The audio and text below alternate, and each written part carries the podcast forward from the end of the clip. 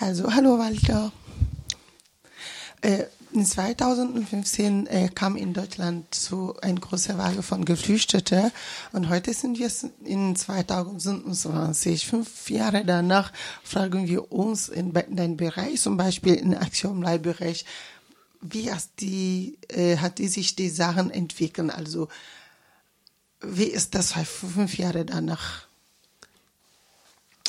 Also, wenn man ähm fünf Jahre Bilanz zieht, äh, was die Gesetze anbetrifft, die Gesetzesveränderungen, die vorgenommen wurden, dann muss man unterm Strich sagen, ähm, sind die Rechte von Geflüchteten sehr eingeschränkt worden.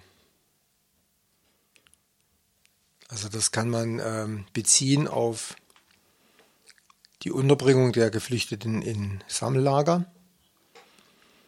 Da sind ähm, Aufenthaltsdauern in Sammellager eingeführt werden. Das heißt, die geflüchteten Einzelpersonen vor allem müssen oder können bis zu 18 Monaten und darüber in dem Lager leben. Und auch was die Abschiebehaft anbetrifft, so hat man ähm, viele Gründe geschaffen, um Menschen viel schneller in Abschiebehaft bringen zu können wie zum Beispiel das noch äh, 2015 existiert hat. Und ähm, das wird auch getan. Man sieht, dass in fast allen Bundesländern neue Abschiebegefängnisse gebaut werden. Und wenn man zurückgeht nochmal in das Jahr 2014, da hat man schon angefangen mit den Gesetzesänderungen. Da hat man schon gesehen, es gibt den Krieg in Syrien und es wird es werden wieder mehr Flüchtlinge kommen, weil Deutschland hat zwischen nach 93 bis 2010, also da sind die Flüchtlingszahlen sehr stark zurückgegangen und die haben kaum Flüchtlinge aufgenommen. Also für, für dieses reiche Land in Europa waren das viel zu wenig. Und 2014 hat man dann ein Gesetz gemacht, da hat man die äh, sogenannten sicheren Herkunftsländer, also die ähm, Länder auf dem Balkan, die hat man äh, sozusagen als sichere Herkunftsländer erklärt und hat dann im Prinzip äh, die Menschen, also man konnte dann die Menschen leichter abschieben in den Balkan. Das hat man auch getan. Wir, wissen das allein von Baden-Württemberg, sind weit über 10.000 Leute äh, abgeschoben worden über den Flughafen Karlsruhe-Baden-Baden. Und äh, Ganz viele hat man rausgezwungen, man nennt das dann freiwillige Ausreise.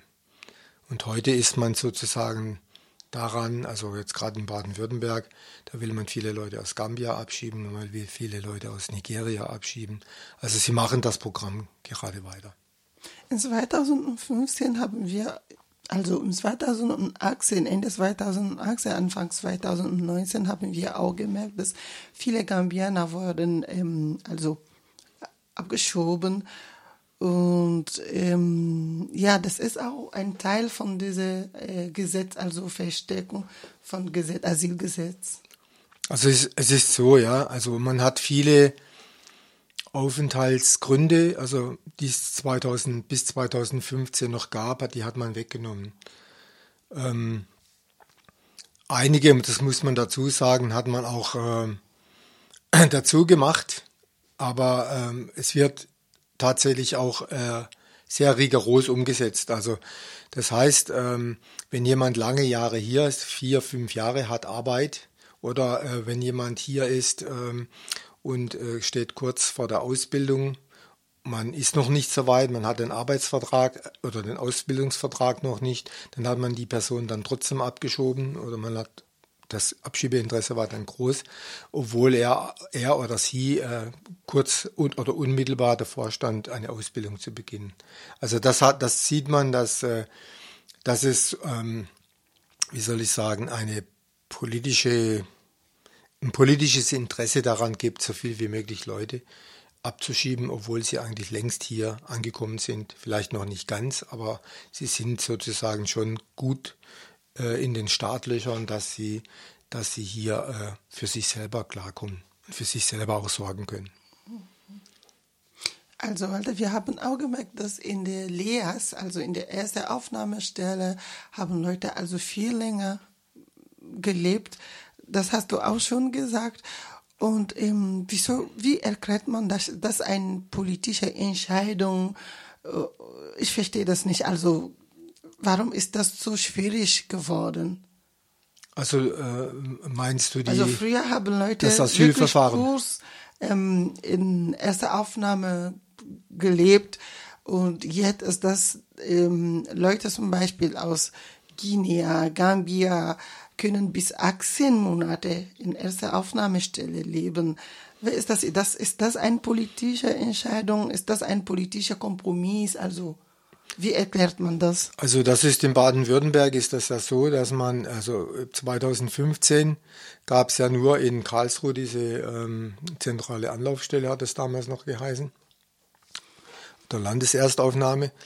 Und dann hat man äh, sozusagen ein neues Konzept entwickelt in Baden-Württemberg, äh, ein neues Aufnahmekonzept und das besteht darin, dass in äh, sämtlichen Regierungsbezirken, also Baden-Württemberg hat vier Regierungsbezirke, ähm, soll sogenannte äh, Landeserstaufnahmeeinrichtungen ähm, erstellt worden.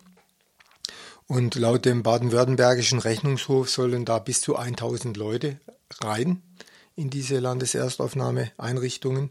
Erst dann würde sich das auch rentieren, schreibt also dieser Rechnungshof vom, Landes vom, vom Land Baden-Württemberg. Und äh, dann hat man, mehr, wie gesagt, äh, mehrfach die äh, Gesetze geändert. Und da hat man beschlossen, also zuletzt nach dem äh, von, von Seehofer vorgelegten Gesetz, dass äh, Einzelpersonen tatsächlich bis 18 Monate und Menschen aus sicheren Herkunftsländern äh, ihr gesamtes Asylverfahren in diesen äh, Landeserstaufnahmeeinrichtungen verbringen müssen. Also, weil da fünf Jahre nach 2015, was kann man einfach so ähm, im Kopf haben?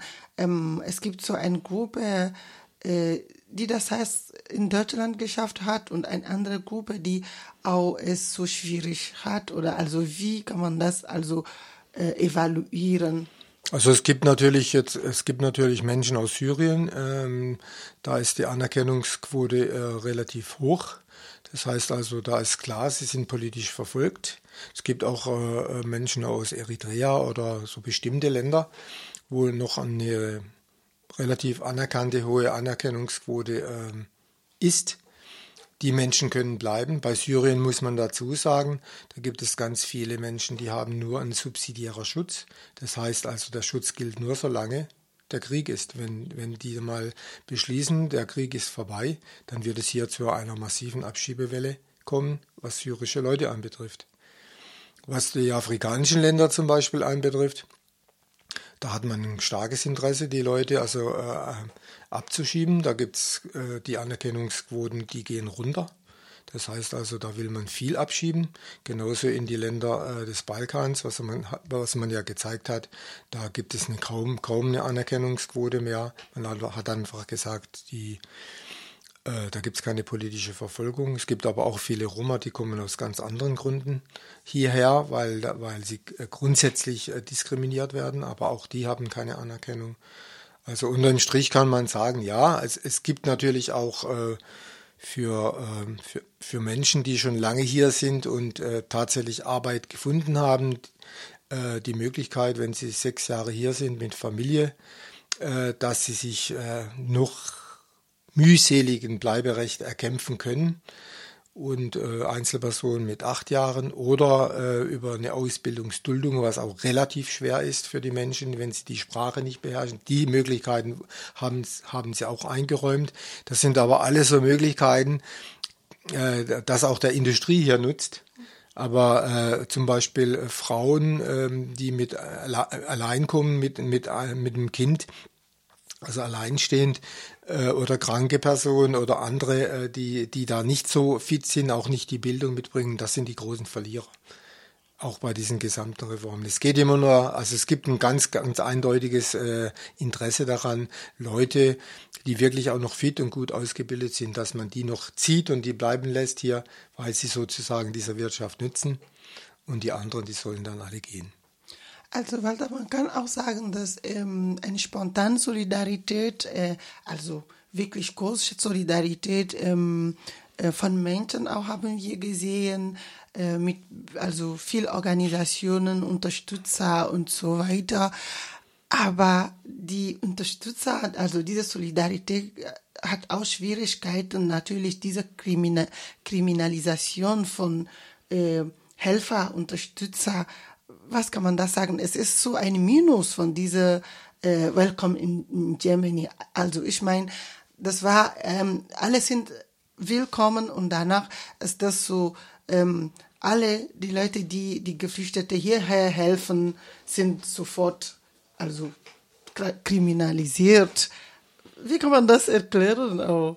Also, also du meinst, äh, äh, dass sich da auch was entwickelt hat von Geht. 2000, also dieses Refugee Welcome ist nicht mehr hier heute? Ich meine, das war Refugee Welcome ähm, ähm, Leute sind sich, äh, also haben sich organisiert, um Geflüchtete zu helfen. Ähm, also es gab dieses Seenotrettung auf also Mittelmeer und so weiter. Aber irgendwann haben wir gemerkt, dass alle Leute, die auch zum Beispiel sagen, hey, pass mal auf, bald ist äh, eine Abschiebung nach Nigeria oder nach, ich weiß nicht, äh, Gambia, sind sofort kriminalisiert. Also das heißt, man dürfte nicht was sagen. Das ist auch so ein, ein also, Minus. Also. also ich glaube, äh, die Solidarität war tatsächlich wirklich groß. Und es, war, es gab auch äh, in, in der Bevölkerung, ähm, selbst von hier langlebenden Migrantinnen und Migranten oder Menschen, die schon früher hierher geflüchtet sind, eine große Solidarität. Man hat viel geholfen und so weiter. Aber ich glaube, äh, die Solidarität, äh, die hat man kaputt gemacht äh, staatlicherseits. Man hat, man hat im Prinzip die gesamte Solidaritätsarbeit, die, man, die geleistet wurde mit Geflüchteten, indem man zum Beispiel ihnen Sprachkurse gegeben hat, sie konnten die Sprache lernen, sie, sie haben sie dann auch beherrscht oder äh, manche haben schon auch eine Ausbildung angefangen und so weiter und so fort. Man hat das alles kaputt gemacht. Man hat, es wurde hier so viel investiert an, an, in, in, die, in die Menschen und die Menschen, die hierher gekommen sind, die haben das auch mitgemacht. Aber staatlicherseits wurde das wirklich durch Gesetze äh, sozusagen kaputt, wirklich kaputt gemacht. Das heißt, es fand, äh, also die Leute, irgendwann sind sie, haben sie keine Lust mehr gehabt und gesagt, die, was soll ich jemand helfen, wenn letztendlich äh, die Person, die ich unterstützt habe, abgeschoben wird. Also das, das, das weiß ich, dass, also ich weiß von Menschen und äh, äh, es gibt Berichte, äh, die haben zum Beispiel tatsächlich auch Roma zum Beispiel unterstützt, da, die waren auf einem guten Weg. Auch die Kinder waren in der Schule, die sind drei, vier, fünf Jahre in die Schule gegangen und da war wirklich große Fortschritte vorhanden und dann kam irgendwann der Brief, der, der gelbe, wo dann drin stand, es droht die Abschiebung und irgendwann stand die Polizei vor der Tür und dann hat man rücksichtslos auch die Kinder zum Teil auch aus den Schulen herausgeholt und hat sie abgeschoben. Und das sind äh, Entwicklungen, die haben der, den gesamten Rechten Vorschub gegeben. Und das war im Prinzip eigentlich schon immer so auch mit Vorlagen für diese ganze rechte und rechtsextreme Politik, die wir heute haben. Also während dieser fünf Jahre haben wir auch gesehen, dass viel mehr Geflüchtete ähm, aus Afrika und überall auch äh, kommen hier, also oder und sind äh, zum Beispiel in Libyen oder in, irgendwo im Norden Afrika blockiert und sogar äh, also exklavagisiert, mhm. ich weiß nicht, wie ja. das heißt. Und äh, viel aus sind im, also im Mittelmeer, im Mittelmeer gedrohen.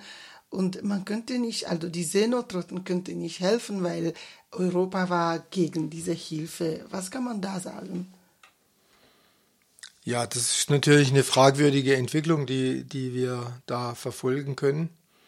Also wie du gesagt hast, es äh, sterben Leute in der Wüste auf der Flucht. Es, äh, Menschen werden in Libyen versklavt, getötet, gefoltert. Das weiß man, das weiß die EU. Sie ertrinken im Mittelmeer, sind mehr als 10.000 oder noch mehr, die da ertrunken sind.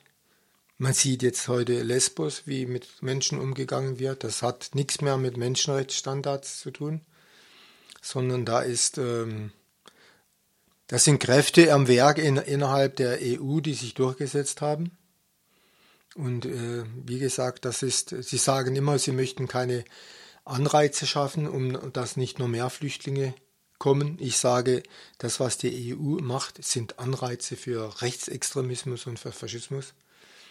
Und äh, dann mache ich lieber Anreize für Flüchtlinge, dass äh, sie hierher kommen und verteidige die Menschenrechte, anstatt dass ich für den Rassismus äh, sozusagen mehr noch äh, den Platz bereite hier in Europa.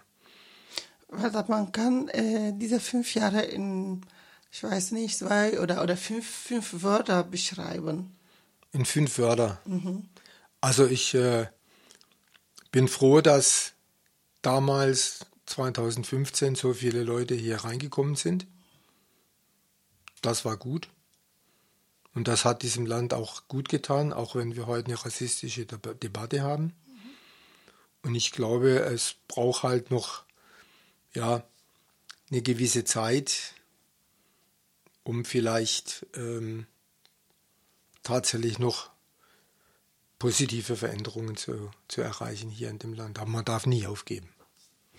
Und Walter, beim Aktionblattbereich zum Beispiel habt ihr einfach irgendwann gefühlt, dass jetzt haben wir viel zu tun. Oder während die fünf Jahre habt ihr auch gefühlt, dass jetzt ist jetzt wenig zu tun. Also also wir bei Aktion Bleiberecht, wir sind ja eher so ein bisschen politisch äh, engagiert, also im Vergleich jetzt zu Saga. Die machen ja speziell äh, Rechtsberatung. Ich glaube, bei Saga hat es tatsächlich abgenommen aber es kommen immer noch sehr viele Leute. Und dort sieht man zum Beispiel auch, dass es wenig Rechtsberatung gibt. Deshalb kommen die Leute auch von weit her. Und wir selber, äh, wir kämpfen natürlich weiter für die Rechte äh, der Menschen und auch für die Rechte der Geflüchteten. Und momentan sind wir sehr mit der mit der Situation und den Bedingungen in der Landeserstaufnahmeeinrichtung in Freiburg beschäftigt. Und da hat sich, sich auch was geändert in der ersten Aufnahmestelle. Also ich meine, die, die Bedingungen, Lebensbedingungen in die erste, äh, erste Aufnahmestelle, hat, die, es, hat sie sich auch etwas geändert während dieser fünf Jahre? Also die Landeserstaufnahmeeinrichtung, die gibt es ja noch nicht so lange. Mhm. Früher hat es sowas auch gar nicht gegeben, sondern die Leute sind wirklich nach drei Monaten in die Gemeinden äh, verwiesen worden und äh, viele waren dort in kommunalen Unterkünften und später dann in Wohnungen. Äh, was hat sich verändert? Äh, ich meine, durch Corona hat sich vielleicht ein bisschen was verändert, weil äh, es gibt einfach diese Vorschriften, diese Infektionsschutzvorschriften, dass so viele Leute nicht einfach mehr in einem Zimmer sich aufhalten dürfen. Das hat sich vielleicht ein bisschen verändert, aber im Großen und Ganzen würde ich sagen, das Regelwerk, wie eine Landeserstenaufnahme zu funktionieren hat, das besteht nach wie vor. Also da hat sich im Prinzip nicht viel verändert. Walter, Dankeschön. Bitte.